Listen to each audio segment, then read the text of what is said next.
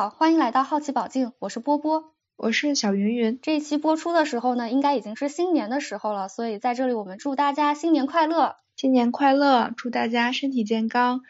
身体健康，新冠退散吧。哎，我我觉得每到这个新年呀、年关的时候，往往都是大家对于时间的感受和感悟特别深刻的时候。你有没有这样的感受啊？嗯，我有，就是昨天的时候睡前，然后突然意识到。俄乌战争竟然已经爆发一年了，就会，嗯，哦，对对，我昨天也看到这个，就觉得啊，天呐，俄乌战争竟然已经爆发快要一年了，就觉得可能因为它一直都是一个挂在新闻上的这样一个事件吧，就让我们觉得它好像才刚刚发生，一直在进行时这样一种感觉。哎，这其实就是一种我们的时间错觉嘛。哎，你知道其实张国荣和董浩叔叔是同一年出生的吗？天呐！我不知道，呃，我觉得大多数人听到这个应该都会觉得有一点惊奇。还有玛丽莲梦露，其实和英国女王也是同一年出生的。嗯，我不太知道，但你一说我又感到震惊。对，我觉得一方面是因为就是我们对于像玛丽莲梦露她的这样的印象就停留在啊上个世纪五十年代啊好莱坞呀金发女郎呀是和这样一些图像这样一些概念联系在一起的，我们就当时形成了比较刻板固有的这样一个印象吧。然后英国女王对于我们来说一直是一个老太太的形象出现的嘛，也是形成了这样一个固有的印象。另外一方面，我们之所以会产生这样一种错觉也是因为我们在一旦形成了这样一些固有的概念之后，哎，它之所以会成为固有概念呢，是因为我们的时间是一直在不停的偷偷的流逝的。嗯，这就引入到我们今天的主题——时间的方向性。嗯，波波是巴黎高师科学哲学的博士，时间的方向性也是他的博士论文的一部分。这个主题其实跟我们的生活也是息息相关的。嗯。对，就时间的方向性呢，首先这个。概念是什么意思？听起来好像是一个比较学术的概念，其实确实就像你说的，跟我们每个人都是息息相关的。那怎么理解这个概念？它可以从两个层次来理解。首先是时间的方向，然后再是方向性。什么叫时间方向呢？方向就很好理解嘛，我们大家都知道时间是有方向的，时间它就是从过去到现在到未来，一直就是沿着这个方向来走的。那么方向性呢，就是说，哎，它不仅仅是有方向的，这个方向还是不可逆转。和不可改变的，那在这一点上，其实我们可以看到时间跟空间是很不一样的，对吧？就我们在空间中，我能够从西走到东，那么我也能够从东走到西，对吧？在空间中，其实是可以在任意一个方向任意走的，百无禁忌，就没有什么这样一些限制。那么在时间中，大家也知道，我能够从过去到现在，但如果我想要从现在再回到过去，就非常难了，对吧？对，应该也没有从现在回到过去的经验，对吧？我们大家都是从过去到现在再到未来，那么这个就是时间跟空间我们所说的不同，就是时间给人一种，哎，你知道在物理学上，大家都好像现在，尤其是相对论之后，大家都把时间当做是另外一个维度，大家常常说四维，我们生活在一个四维的时空，就把。空时间当做三维空间中呃三维空间之外的另外一个维度，但其实，在我们作为普通人的经验来说，时间的感受跟空间相比是就挺不一样的一种感受，对吧？嗯，是的。然后，其实时间的方向性呢，就是这个时间不可逆转的流逝的这样一个特征。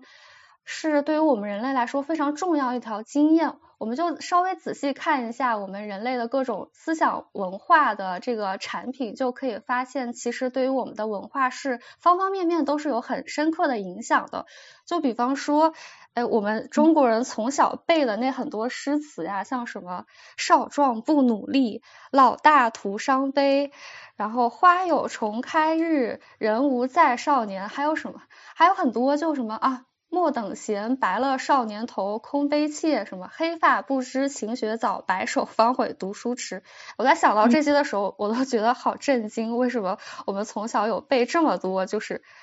差不多同样意思的这样一些诗吧？说的就是，哎，这个时间它就是会一去不复返嘛，然后过去了就不能再回去。其实讲的都是时间方向性的这样一个现象，对吧？嗯，是这样的。对，哎，如果要看一些稍微比较有情致的诗词，就大家都知道那个纳兰性德写的，当时只是道寻常，过去的发生了很多事情，哎，你当时觉得很平常，然后过去了之后就回不去了，这是我们待会儿也会说到一个时间的方向性的一个具体的现象。嗯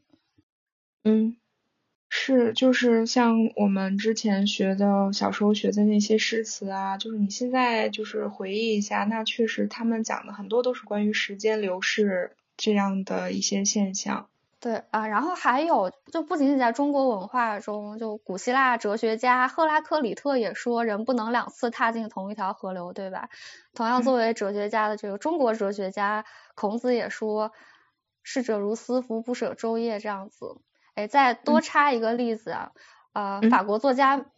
法国作家马塞尔普鲁斯特写的那个很著名的《追忆似水年华》，有三千多页，然后七卷本，写的其实你看他名字就知道啊，如果我们硬要一言以蔽之的话，写的其实就是时间一去不复返，他写的就是。这个一去不复返的时间，就只能在追忆中才能找回的这样一个现象啊。为什么要说这个呢？就是稍微预告一下，我们在下期或者下下期就会邀请到一位非常优雅的普鲁斯特学者来跟我们分享一下他阅读《追忆似水年华》的心得。嗯，那你对就是这样的嗯现象有什么就是在哲学上如何看待这样的现象呢？嗯，在哲学上是怎么分析这个现象的呢？时间的方向性啊，其实在文献中，在呃哲学文献中是有挺多来描述这个现象的词的。比如说，我们也经常听到这个时间之箭嘛，会把这个时间比作一支箭一样。这个箭有什么特点呢？开弓没有回头箭嘛，这个箭它就是开了弓之后一直往前走的，对吧？它不会回头，它也不会转弯，它就是沿着这样唯一的这样一个方向往前走的。那么还有，我们也会说，这个叫做时间的非对称性。就什么叫非对称性呢？非对称也很好理解。就比如说，哎，我如果是大小脸或者大小眼，就两边不一样了嘛，就不能两边不能翻转，这样翻转之后就是一个不一样的结果，这叫非对称性。那时间也是一样的，时间的非对称性就是说，时间的两头，过去未来。它是不一样的，就如果你给它翻转了之后，哎，就可能跟我们的体验是跟我们现在的体验就是完全另外不不同的一种现象。那么从这个非对称性这个角度呢，我们可以把时间方向性理解成呃两个维度，一个叫做非对称的可及性。那这个怎么理解呢？就是说，就像刚才我举到那个诗词的那个例子，当时只是道寻常，就是说。一件事情，它一旦成为过去，它就进入了一个我们不可及的领域。但一件事情如果它是现在正在发生的，那么它就是我们直接可以触达的领域。一件事情如果是未来的，那我们也总有机会是可以触达的，就是往事不可追，未来仍可期的这样一种状态。我们可以看到，它在这一点上跟空间又是完全不同的，对吧？在时间中呢，比如说我一个杯子。我刚刚打碎了零点零一秒，刚刚打碎零点零一秒的这个杯子和我一年前打碎的这个杯子，在可及性上对于我来说都是没有区别的。就这个杯子，它哪怕只是刚刚打碎了零点零一秒，它已经成为了一个过去式的杯子了，它就立马进入了过去，立马成为了一个我不可及的这样的东西，进入了一个我不可触达的这样一个领域。那么在空间中，就空间中的距离。是对于我们来说是完全不一样的，对于可及性来说是完全不一样的。就比方说，哎，我手边离我只有一厘米的这个杯子，我就是抬手一抬手就能拿到的这样一个状态，可及性就很强。但是如果是离我一公里之外的快递，我还得去打个公交车才能够拿到，对吧？这个可及性就完全不一样。这也是时间和空间在这个方面上表现不同的。这样一个呃一个现象，一个具体的不同的现象，我自己就是从小对于这一点是蛮有感触的。就比方说，我小的时候干坏事儿，就打碎了、掰碎了一个一个贝壳一样那个东西，掰碎一个就挺精美的这样一个东西吧。然后我我就记得我当时就掰碎了那一秒，我就陷入了这种哲学的沉思，就觉得哦，这个东西它刚刚刚刚明明还完好无损的那个状态，明明就近在眼前，就明明近在眼前，为什么我就回不去了呢？就这样一种感受，嗯，是啊，就是你这样解释还挺有趣的。你知道，就是我感觉像是我们肯定大家都经历过这些事情，比如说你不小心碰碰坏了。杯子，你不小心崴了脚，你这些都是一秒之前和现在是完全不一样的一个事实。就尤其是他刚刚打碎的那一刻，是不是特别的痛心疾首，然后特别的无奈，就觉得就明明明明离我离离没有打碎的状态就只有那么一点点的时间，为什么就回不去了呢？对，痛心疾首。那么除了这个可及性的非对称性之外，还有一个非对称性叫做可知性的非对称性。这个也是我们日常经验中就非常好理解的。就我们大家都知道，过去的事情我只要经历过，我是可知的嘛，对吧？但是对于未来的事情，我们是不可知的。就未来对于我们来说都是一片混沌，就只能猜测，但是是没有经历、没有不知道的这样一些事情。嗯，这是可知性的非对称性。然后这两个呢是，嗯，主要是我自己啊对于这个时间的方向性的一个分析。那么比如说其他哲学家他还有一些其他的分析，比如说有的哲学家会强调说这个时间的非对称性或者方向性，它表现出来一种呃因果上的非对称性。呃，过去的事情它是未来的事情的因，就是过去的事情它不能改变，然后未来的事情是可以通过过去和现在发生的事情改变的，有这样一种未来是依靠过去和现在，但是过去是不依靠现在和未来的，也是可以从这样的一些方面来理解。嗯嗯，那这个就是比如说像你说的，过去是原因，未来是结果，那很多人就会觉得，比如说。嗯，我之前发生过一些不好的事情，嗯，然后我就觉得未来就是一片迷茫。如果如果这个人他之前发生过，一直他很幸运，他对未来可能就会充满期待。那你说这个是有没有什么例子呀？就是你觉得或者是有一些解释啊？对于这种感觉，嗯，这我们就可以就往下说到。我们哲学上对于这个时间方向性是怎么解释的嘛？就你刚才说到这种态度，它其实我觉得啊，应该是跟第一种解释是相关联的吧？就是我们说第一种解释路径啊，为什么这个时间它会不可逆转的就以这样一个确定的方向往前走呢？啊，有的人认为是因为我们对于时间有一种心理投射，一种跟情感有关的心理投射。所以我们就主观构建了这样一种从过去到现在到未来的这样一种时间的方向性。那怎么理解呢？比方说，我们对于过去能够怀有什么样的心态呢？就像你说的，我们对于过去就可以怀念啊，或者可以后悔啊。对于未来有什么样的心态呢？对于未来可以充满期待，可以憧憬，然后可以忐忑不安。这样一些心理状态是跟过去和现在。这个是不同的这个时间阶段是有非常强的关联性的，就我不大可能说我对过去充满期待，然后也不大可能说我对于未来啊充满了后悔，充满了怀念，这个在我们经验上感觉就是不大可能的，对吧？我们对这个主观经验就已经把过去和未来。和我们这样一些特定的心理状态就给它绑定在一起了，所以这个解释就认为说，哎，之所以过去和未来对我们来说是不一样的，是因为我们对于过去和未来跟它绑定的心理状态是不一样的，是我们这些心理状态构建了我们对于过去和未来的这样一种理解。嗯，很有意思哎，就是当我们说对什么事情懊悔的事。那一定是发生过。当我们说对一件事情我很期待它，我很紧张的时候，那一定是这件事情还没有发生，时间还没有到达那个点，对不对？还挺有意思的。对，嗯，对，就在他看来，就不是不是因为它是过去，我们才对他怀念才后悔，而是因为我们只能对他怀念后悔，所以他才是过去。是。就是这个哲学的概念，称之为什么呢？就是有没有一个专业的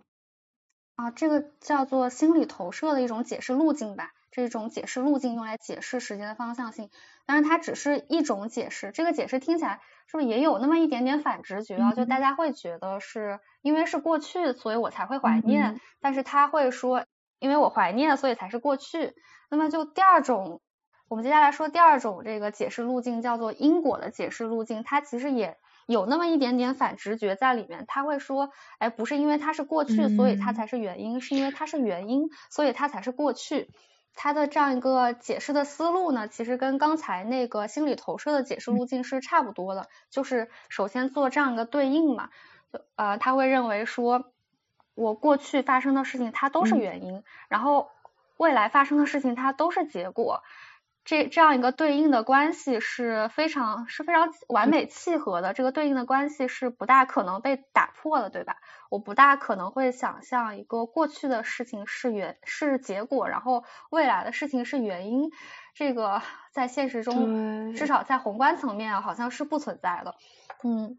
他就因为这二者之间这样一个相关性，以此来说，就反直觉一下说，不是因为过去是原因，是因为它是原因。所以它才是过去，然后未来发生的事情为什么是未来呢？因为它是结果，所以它才是未来。嗯，我明白你的你讲的，就挺有意思的。嗯，但我有一个，比如说我有一个疑问，就有的时候我会觉得，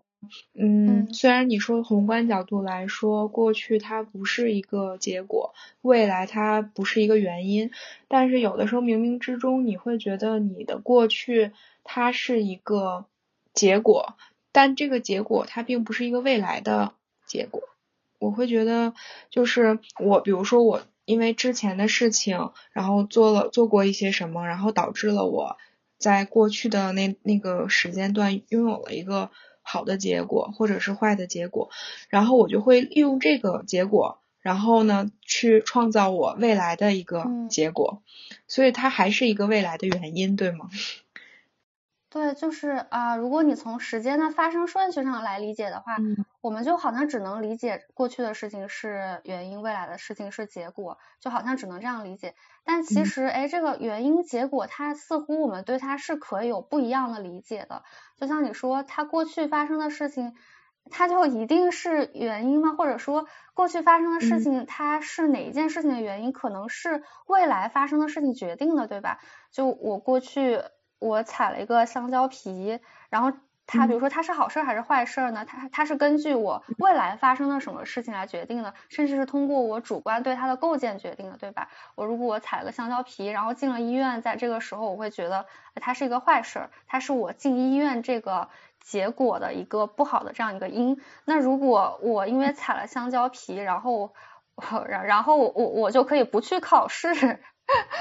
它它就可能又变成了一个我不去考试这个事的一个好的原因，所以有的时候是因是果，或者是是什么样的因什么样的果，因果之间有什么样的联系，也可以把它看作是主观构建的一部分，对吧？嗯，对，因为你就做一件事情，你嗯，就是这个事情发生了，不可能。就是极大概率不可能只导致一个结果，它会有很多方方面面，你生活的方方面面都会跟这件事情发生的有关系，所以我觉得，嗯嗯，就是它不一定是好的，没有办法去定义好的坏的，这只是你主观上你觉得这件事情对你某方面影响更大，它是好的还是坏的，对不对？嗯，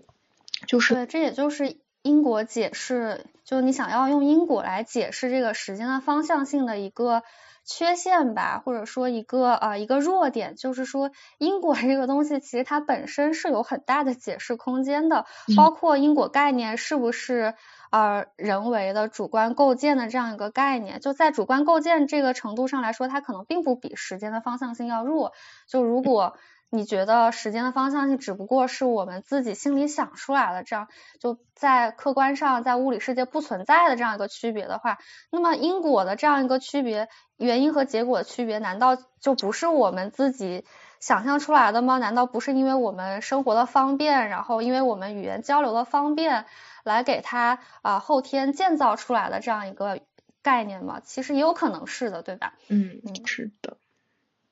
对。那我们就来到第三个解释路径，也就是呃，不管在哲学还是在物理学界，大家都比较认同的这样一个解释路径吧，就叫热力学的解释路径。它主要就是应用热力学第二定律嘛，因为热力学第二定律告诉我们，一个孤立系统它在自发的状态下，它就会不可逆的经历从低熵到高熵，然后什么叫从低商到高商的这样一个过程呢？就是说比较从有序到无序，然后一直到热力学平衡的这样一个状态。这个要怎么理解呢？就比如说一个经典的例子啊，就是说我把一滴墨水滴到一杯清水里面去，那么这个时候这杯清水我们把它看作一个孤立系统，我们外在的人不再给它施加任何其他的这样一个影响，那么这杯清水这个孤立系统它现在会发生什么样的一个变化、一个演变呢？这个就大家想想都知道，对吧？就是这个墨水滴进去了之后，它就一定会在这个清水清水中慢慢蔓延开来，然后一直蔓延扩散到这杯清水的每个角落，到最后这个结果一定是这杯清水它就变成了一杯混沌的，有那么一点点墨汁的一杯水，一杯混沌的水，它当初那个清水，然后和一滴墨水的那个状态就完全找不到了。光凭这个这一杯清水本身呀，它也不可能回到它原来那个一滴清水、一杯清水和一滴墨水的那个状态。它最后的这个均质的，就是一杯混沌的水的这个状态，它也是一个无序的状态嘛。它原来一滴清水呃一杯清水和一滴墨水是有序，然后到最后是无序混沌的这个状态，就是所谓的热力学平衡。那么我们的宇宙其实也是一个，嗯，也是一个经典意义上的孤立系统吧。我们把它看作一个孤立系统。我们宇宙的这样的演变呢，也一定是会像这一杯清水一样，刚开始的时候大家都是分离的，这个墨水跟清水是分离的。我们人跟其他万物很多，大家都是分离的。那它最后演变的这样一个状态呢，就是越来越无序，从有序到无序，越来越混沌。最后，宇宙就变成了一个一锅粥的这样的状态，达到了一个热力学平衡，就是我们说热寂啊。最后就是大家不分你我啊，热寂了，也不再有什么变化吧，就达到了一个均质的混沌的这样一个状态。嗯。那么就是因为宇宙它会不可逆的、不可避免、不可改变的，一直在沿着这样一个方向演化。那么这个演化的方向呢，就是我们对于人类来说经验中的这个时间的方向性的这个方向。其实，在物理学定律中，就百分之九十九点九九的物理学定律，其实它都是不区分过去和未来的。对于这些物理学定律来说，时间 t 这个符号，它发生在过去还是现在还是未来都没有区别，就不影响这个物理学表达式最后的结果。那么，只有这个热力学第二定律，它是可以做出过去、现在、未来的区分的，因为它这个宇宙的变化是单向性的嘛。这是唯一一个物理学上。可以为我们提供时间过去未来非对称性的这样一个解释的理论。嗯，就听你解释了这么多关于时间方向性的这种路径分析，那为什么会是这样？对，就热力学第二定律，它告诉我们会这样发展。如果一定要问为什么会这样发展的话，就其实热力学第二定律它是一个概率论意义上的这样一个定律，就是说它是 统计学意义上的。它不是说必然一定会这样发展的，它为什么这个这个清水它最后会演变成这个状态呢？就是因为，呃，它这个粒子它一一直在不停的做这样一些无序运动，那么就是大概率上。只要给它一定的时间，它运动到后来就会变得充满均匀的充满整个系统。这个其实是概率上会这样发生。那你如果说它会不会发生这样一种情况，就是它原来那一滴墨水和一杯清水的状态就能够保持不变，或者说它能够运动运动运动到后来回复到回复到它最初始的这样一个状态呢？那其实，在逻辑上是有可能的，就是说在逻辑上，我们的宇宙是有可能回复到之前。的状态是有可能时间倒流的，但只不过为什么我们我们没有从来没有经历过这样的现象，就只不过是因为它在概率上是极小极小可能的，所以我们才从来都没有经历过。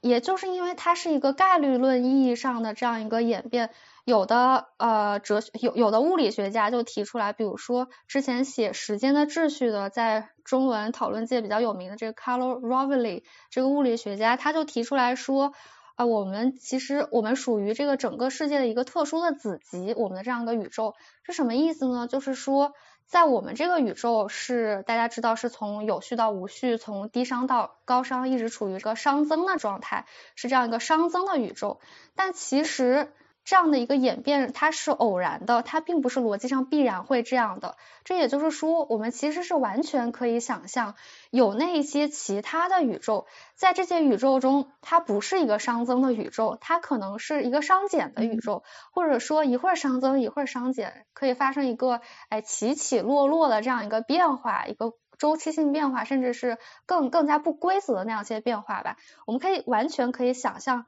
这样一些宇宙。那么在这样一些宇宙中呢，他们对于时间的经验可能就是跟我们完全不同的。你就想象，如果你是在一个熵增熵减、周期涨落的这样一个宇宙，你对时间的感受可能就是一会儿往前，一会儿往后，一会儿。从过去到现在，一会儿从现在到过去的这样一个时间的感受，这个在逻辑上啊，对于这个物理学家来说，他认为是完全可能的。嗯，从来我从来没有想象过，就是说会生活在这样的一个空间里，因为因为就是生活在地球上这个这个空间里，那时间就是不断的往前往前往前，然后你说的。熵熵减这个概念我也从来都不太清楚，也就是你说的，就是嗯起起落落，然后就导致时间的一会儿向前，一会儿向向后。那我不知道，就是这种时间，就生活在这样空间里的生物们，就是他们会怎么样？完完全没有想过。就是而且我其实也不太清楚什么是熵，你说的熵峰啊、熵减啊，这能解释一下吗？对，你就可以把熵，它是热力学中提出一个概念嘛，你可以把它理解成就是衡量一个孤立系统它是否有秩序的这样一个值。如果是一个低熵状态的话，就表明它比较有序。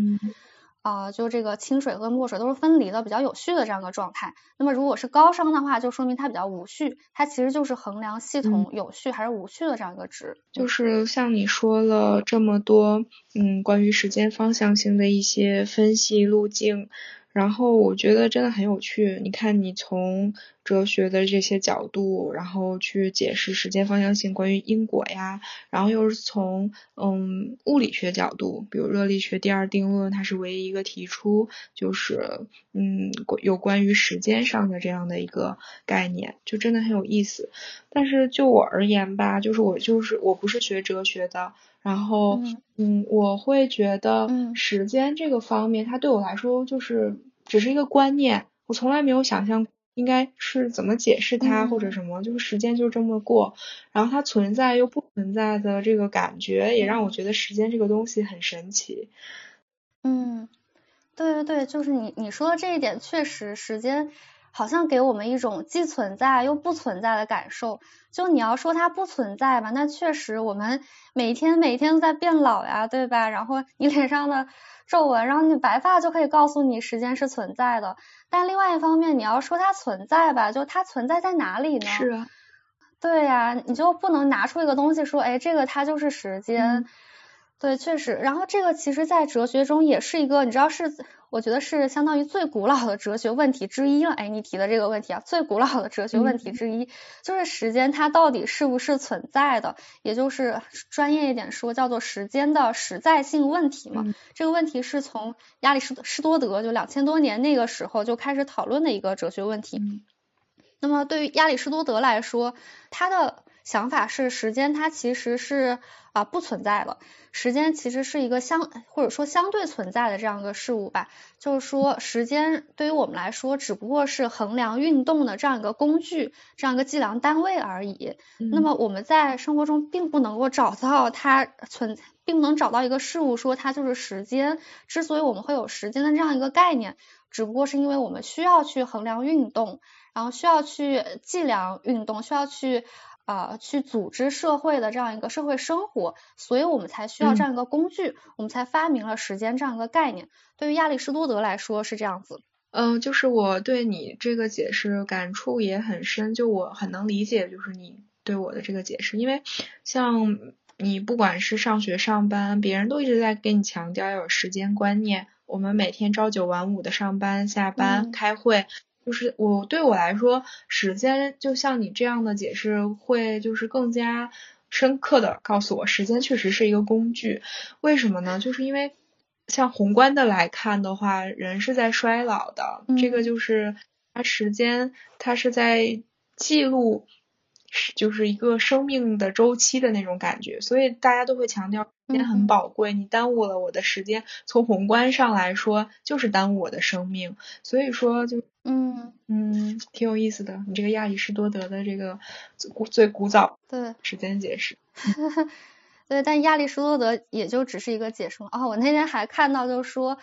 呃，我们九零后嘛，对于二零后来说，他看我们九零后，就相当于九零后看六零后。嗯，我觉得这个时间确实是过得很快啊，就快到我们都还不来来来不及想。然后我之前有幸跟一零后的人去唱歌，他对于我们九零后很熟悉，像蔡依林的歌曲，对于他们来说都是从来没有听过，但是听起来还不错的老歌，我就觉得，哦天呐。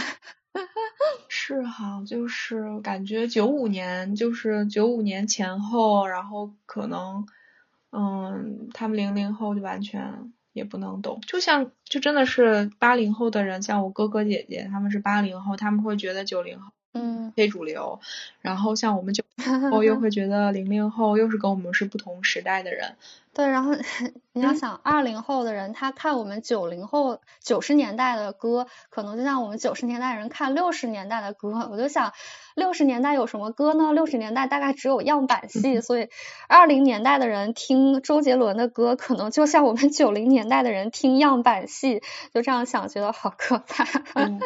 就也挺有意思的，时间这种东西，这个这个它这个会就给我们带来的心理上的感受，然后它确实也也像一个计量单位一样，就是划分着不同时代人们的心理状态呀，然后文化就是社会的变化呀，对吧？对。就就说回到刚才那个亚里士多德的解释，他觉得时间只是一个相对的概念嘛，为了计量运动，所以所所以才发明的这样一个概念。那么它只是一个解释，还有一些其他的解释啊，比如说啊，著名的物理学家牛顿，牛顿写牛顿爵士呢，他就持完全相反的意见。怎么相反？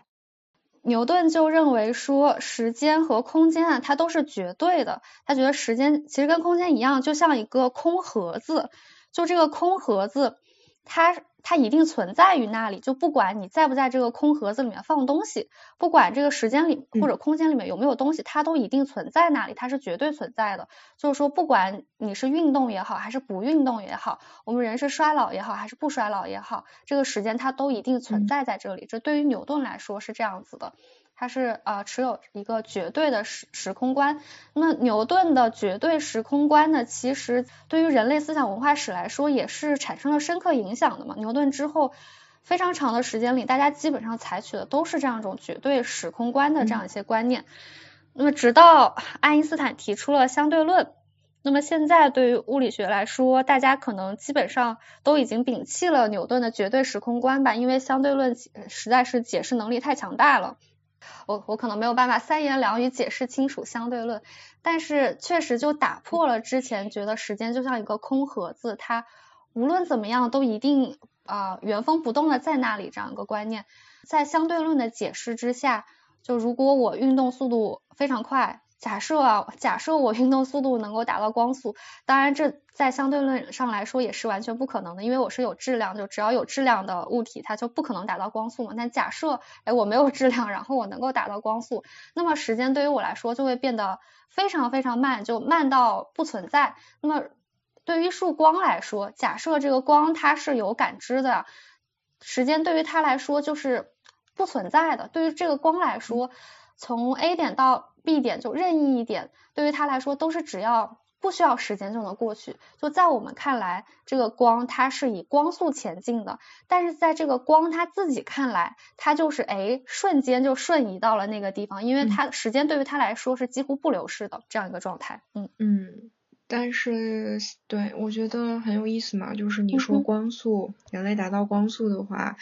然后。时间会是不存在，但是像我们大家都活在这个地球上，然后还没有条件去生活在一个另一个宇宙里，我们还是得就是看问题、想问题，还是要考虑时间这个东西的存在。对，就我们不可能变成一个光子，不可能失去我们的质量。如果我们不可能失去我们的这个质量的话，我们就不可能过上没有时间的生活。我们就要必然要经历这些一系列的时间的现象，对于我们生活的改变，或或者说，我觉得不是改变吧，是对于我们生活的塑造。因为我们生活就是沿着这样一个时间的方向展开的，我们的生活不可能有第二种展开的模式。就比如说影视作品里大家很熟悉的时空穿越啊，至少对于我们现在来说，还是不大可能发生在生活里的。我们的生活就只可能从过去到现在到未来，不可能再回到过去了。对，就像我们年底的时候，总是会做一件事，就是总结一下过去的一年，憧憬一下未来一年。我们做规划的时候，总是会三年、五年的这种这种往前看的那种规划，总结一下过去事情你学到的这种经验，然后再运用到未来。我们人类就是总是遵循着这样的一个规律去生活，然后去让自己变得嗯更好啊，这样的一个规律吧。对，规律嘛，就啊有点无可奈何的这个意味 在里面，对吧？时间它就是这样过的，你也没有办法，这过去的你也不可能回去，你也不可能再把它拿回来，有点无奈在里面。但是也 但是还要这样过，对吧？对新对新年还是要开开心心的过，新年开开心心的过，然后新冠退散，然后也希望我们在国外的，然后也能顺利回国，在国内的也能顺利的飞出来。对对，希望大家新年一切都好吧。就虽然知道残酷或者说无奈的宇宙规律，但还是笑着活下去。嗯，对，谢谢波波。好，谢谢小云云。小云云之前一直在幕后，在后期为我们付出了很多。然后今天也感谢小云云跟我们一起来聊天，一起来分享你对于时间的感受。嗯嗯，谢谢。也感谢大家的收听。如果你喜欢我们的话，别忘了订阅、点赞、收藏哦。我们也非常期待在评论区听到你们的声音。下期见。